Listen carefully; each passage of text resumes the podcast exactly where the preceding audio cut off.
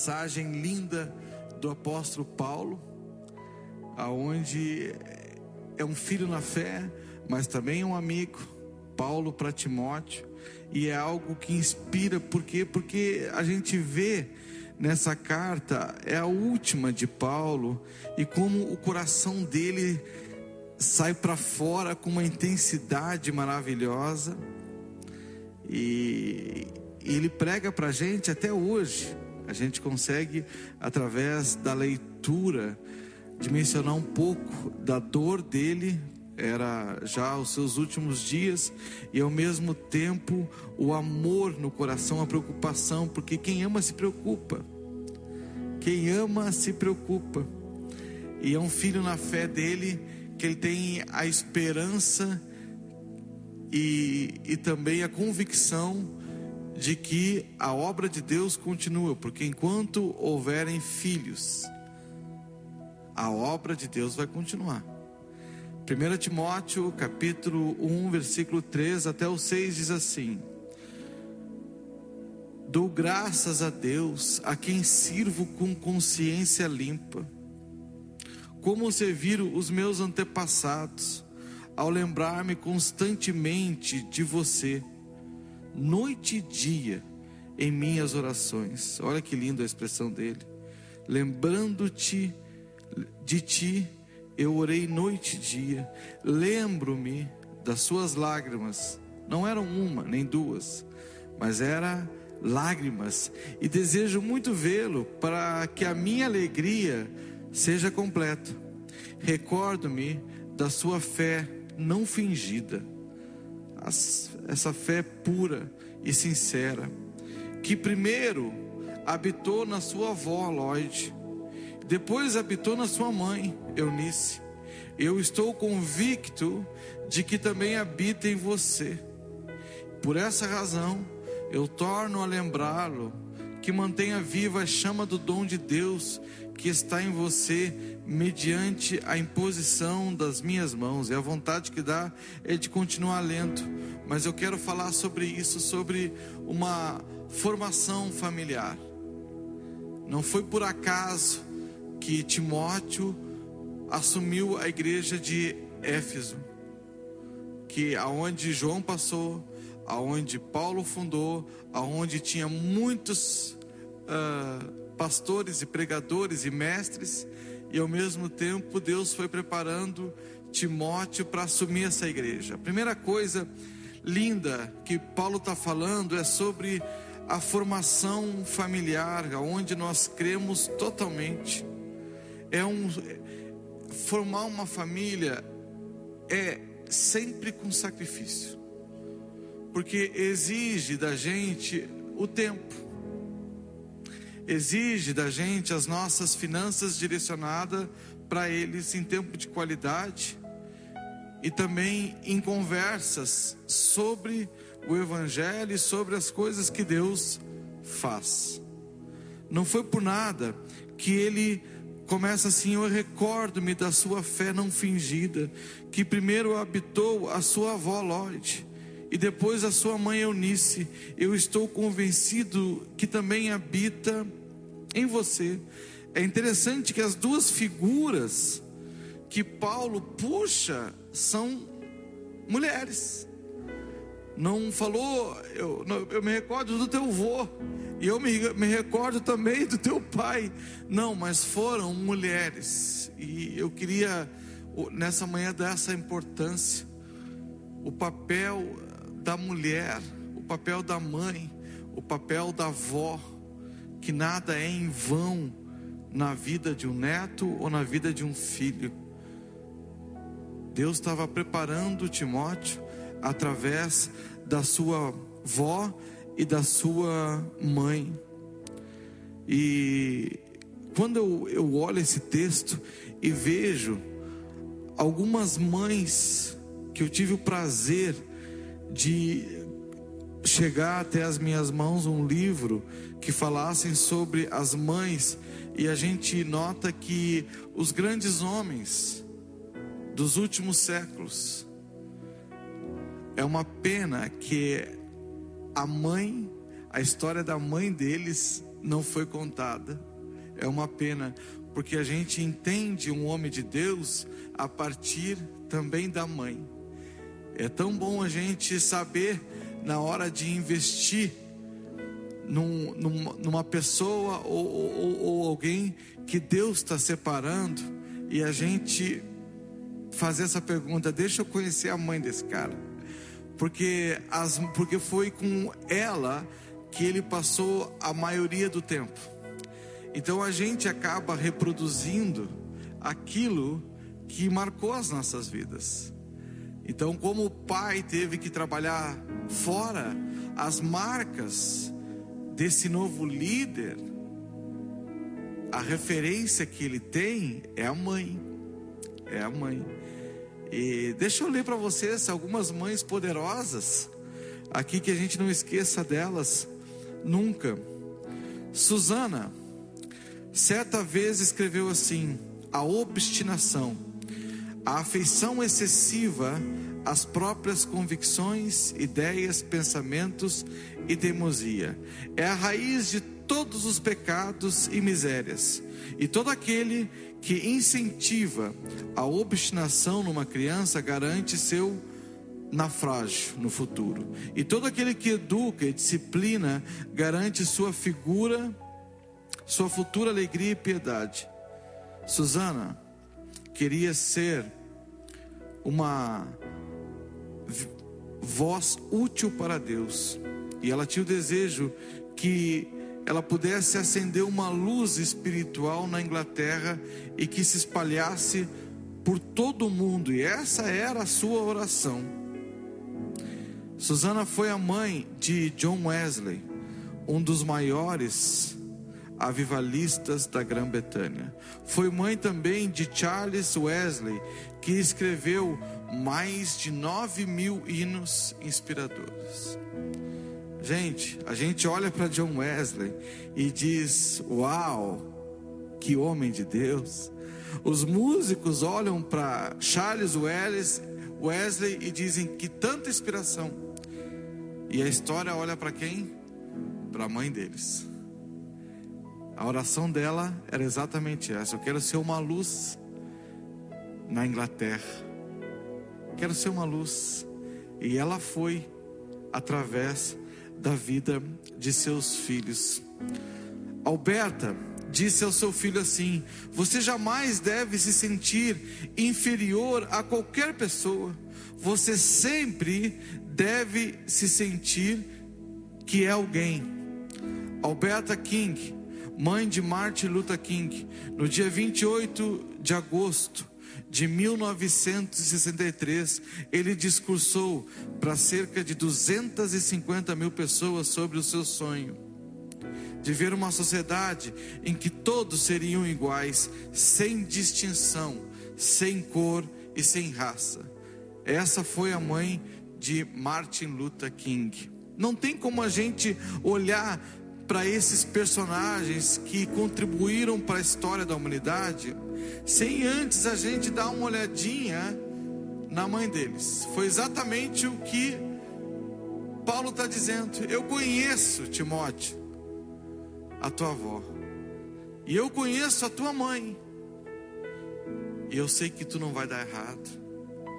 Essa é uma responsabilidade que chama as mães novamente a serem a maior referência de seus filhos. Dona Flora dedicou seu tempo à literatura com seus filhos e figuras imaginárias e brincadeiras diferentes.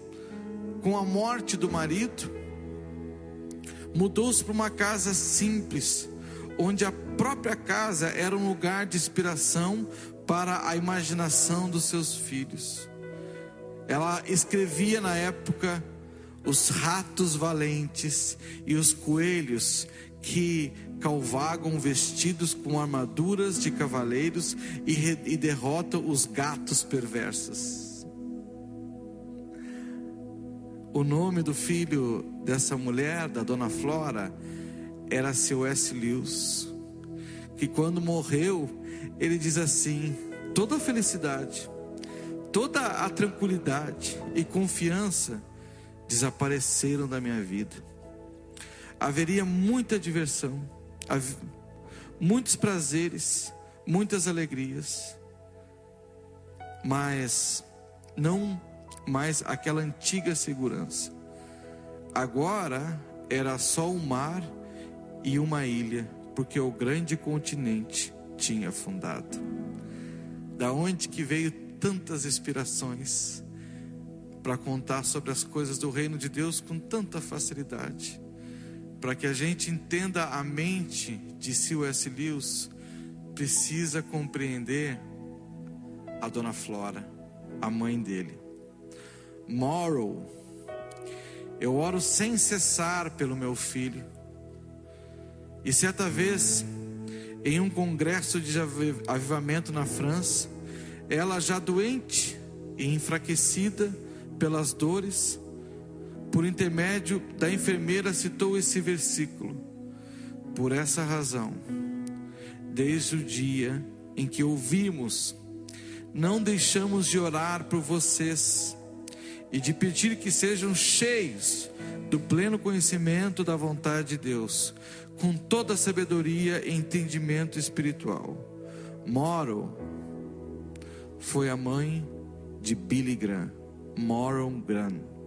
Os recursos da mãe cristã são unicamente limitados pelo amor e pela graça de Deus. Os recursos da mãe cristã são unicamente limitados pelo amor e pela graça de Deus. São só dois, disse ela. São só dois: o amor e a graça de Deus. Gosto de citar uma pesquisa que às vezes eu acredito que os pais estão fazendo um grande esforço e diz assim: André, parece que é em vão o que eu estou fazendo. Parece que todo o meu sacrifício, toda a, a minha dedicação, a minha disciplina é em vão. Mas eu queria te falar que não é. É isso que me vem à minha memória quando, eh, de alguma forma, eu também me dedico para os meus filhos e também para os meus filhos espirituais. Uma, uma pesquisa que eu já citei ela, mas eu quero de novo citar para que a gente não esqueça disso, porque tudo aquilo que a gente está fazendo não é em vão. Ou seja, estou falando da formação familiar, desse primeiro aspecto, porque todo mundo quer um Timóteo na vida, todo mundo quer um filho que seja igual Timóteo foi, mas às vezes tem um caminho também pela qual o Timóteo passou e que é bom a gente aprender desse caminho. Uma pesquisa recentemente foi feita por Benjamin Marfield. E ele quis pesquisar a descendência de um grande pastor que em 1700 e alguma coisa, que era o Jonathan Eduardo, que na época em que ele estava pregando e escrevendo, e escreveu grandes livros, um deles é sobre as afeições. Se alguém quiser uma recomendação, Afeições de Jonathan Eduardo é a obra linda dele. Ele deixou seus descendentes. E é interessante porque existia no mesma época um ateu que estava indo contra tudo aquilo que ele pregava. E aí o, o Benjamin fez uma pesquisa para descobrir os descendentes do ateu e os descendentes de Jonathan Eduardo. E olha só que interessante essa pesquisa. Três de Jonathan Eduardo se tornaram presidentes de universidades. Três senadores dos Estados Unidos, 30 juízes, 100 advogados, 60 médicos 65 professores de universidades, 75 oficiais de exército e marinha, 100 pregadores e missionários, 60 escritores de destaque, um vice-presidente dos Estados Unidos, 80 altos funcionários públicos e 250 formadores em universidades, entre eles governadores de estados e diplomatas enviados a outros países. Os descendentes de Jonathan Eduardo nunca custaram nada ao Estado, sequer um dólar. Aí pegaram os descendentes de Max Jux, que era esse famoso ateu contemporâneo de Eduardo. E ele deixou também os seus descendentes, e foi relatado dessa maneira: 310 morreram como indigentes, 150 foram criminosos, sendo 78 assassinos e 100 eram alcoólatras. Mais da metade das mulheres se tornaram prostitutas. Os 540 descendentes de Max custaram ao Estado 1 bilhão e 250 mil dólares. Gente, que as nossas forças sejam canalizadas também para a educação dos nossos filhos. E eu queria te dizer isso, não é em vão que tu está fazendo. Está cuidando desde pequenininho, está dedicando o teu dinheiro, está dedicando o teu amor. Muitos sonhos que tu tinha para ti não estão sendo realizados, porque tu está colocando na vida do teu filho e da tua filha. Eu queria te dizer isso, não é em vão. Não é em vão. Nunca as mães foram tão essenciais quanto esse tempo. É escola, é roupa, é em casa, é revisão, é mais agora a espiritualidade, sem diretamente a igreja. Mães, parabéns para vocês. Parabéns, eu queria dizer isso. Não é em vão o que vocês estão construindo nesse tempo. A segunda, que é uma para formação, que vocês não esqueçam, é a amizade espiritual. A última vez, versículo 4, a última vez que Paulo tinha visto Timóteo, diz assim: Lembro-me das suas lágrimas e desejo muito vê-lo, para que minha alegria seja completa. Gente, depois dos nossos pais, os nossos amigos, são os que mais influenciam as nossas vidas. Orem pelos seus filhos, mas orem também pelos amigos dos seus filhos. Gente, porque eles são os grandes influenciadores. Olhem com quem o teu filho está andando nesse momento e não é difícil de discernir quem ele vai ser. Quem ele vai ser. Porque é eles que pegam a gente pelo ombro é eles que levantam a gente, é eles que também promovem fé no coração da gente. É eles que nos visitam no dia da angústia, são os amigos. São os amigos. Paulo sabia disso. Sabia que Timóteo precisava aprender isso. E Timóteo já reconhecia ele não só como um pai espiritual, mas como um amigo. Aquele que anda com sábios será cada vez mais sábio, mas o companheiro dos tolos acabará mal. 1 Coríntios 15, 33 diz assim: Não se deixe enganar, as más companhias corrompem os bons costumes. A amizade é algo que faz parte da nossa formação para o ministério, para a vida, para que a gente possa discernir aquilo que também Deus quer fazer nas nossas vidas. E é assim que a gente vai sendo formado. O dom espiritual, Paulo também não deixou de lado.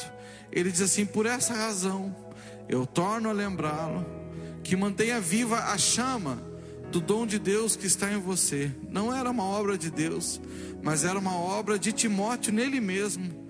Diz assim: o papel de Deus foi dar o dom para a gente. Gente, quantas vezes a gente pega esse dom e esconde numa gaveta? O dom de Deus é como ganhar uma bicicleta ou um carro, dar manutenção a esse dom é o nosso dever. E, e, se tem uma coisa que a gente não vai poder reclamar no futuro, é exatamente disso. Que Deus não nos deu tempo, Ele está nos dando tempo também para a gente cuidar, para a gente se aprimorar, para a gente se organizar para isso, para ficar melhor no dom que Ele, que Ele nos deu. Mantenha viva a chama.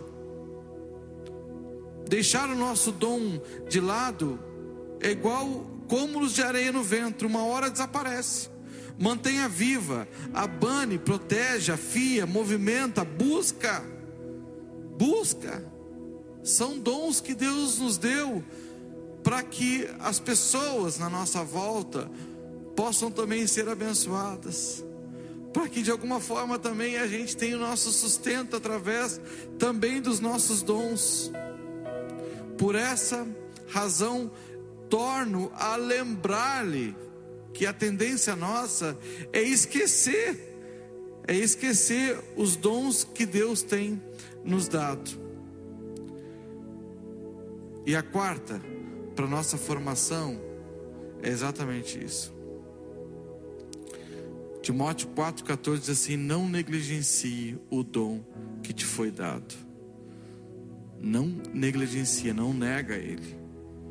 Não nega. Esses são aspectos de uma formação que Deus nos dá. Começa tudo pela família. Quem, deixa eu, deixa eu ver o rapaz, Deus está escolhendo, que maravilha. Mas coisa boa, gente, vamos dar uma olhadinha para a mãe dele, para a avó. Olha só, porque a gente vai herdando esse DNA. A gente vai herdando. A gente não consegue passar a fé de geração em geração, mas a gente produz aquilo que a gente aprendeu. Aí depois vem os amigos. Então oramos pelos nossos filhos, mas oramos também com quem ele vai andar, porque serão influenciadores da vida dele. Gente, aprimorar o dom que Deus nos deu é uma graça, é uma graça. E que bom por esse tempo. E que bom, porque assim a gente pode se tornar seres humanos melhores, porque a gente está afiando o nosso dom, a gente está limpando, está polindo, está direcionando. E o pecado maior seria se a gente negligenciasse tudo isso como uma graça que Deus nos deu e está nos dando. Faça isso. Essa é um jeito que Deus vai formando uma família e vai formando as novas pessoas que Ele deseja usar. E que a tua casa seja cheia dessas pessoas, porque enquanto houver elas, o mundo está salvo, está cheio de alegria. Fecha os olhos, vamos orar ao Senhor. Senhor, que maravilha estarmos aqui nessa manhã, diante da tua presença. Senhor, tu nos chama, é um chamado teu a, a termos responsabilidades sobre as nossas famílias. Eu oro, e eu oro por elas. Eu oro por elas, Senhor, que a gente não olhe as nossas famílias com o olhar do mundo, mas que a gente olhe os nossos filhos através do Evangelho. Senhor, eles são flechas nas nossas mãos, é poder que tu nos deu, Senhor, é a maior arma que nós temos é vida em nossas mãos, porque elas movem, elas transformam, Senhor, esse mundo num mundo melhor. Pai, eu quero te pedir, Senhor, que não sejam só elas, mas que os amigos também sejam pessoas influenciadoras, cheias de graça, cheias de poder. Senhor, eu te peço, levanta uma geração assim cheia do teu espírito com a vontade de mudar, transformar essa sociedade. Senhor, e derrama teus dons. Nessa manhã, Senhor, derrama teus dons sobre esses lares. Senhor, sobre os nossos filhos. Senhor, derrama teu dom. Senhor, afia, afia, Senhor, a vida deles. Pai, eu te peço por isso, em nome de Jesus, que fique latente em cada coração Senhor, esse dom maravilhoso que tu nos deu. Senhor, não queremos passar por essa existência de qualquer forma, mas queremos marcar vidas e corações. A Ti a glória pelo Teu cuidado sobre nossas vidas. Nós te louvamos, Senhor, em nome de Jesus.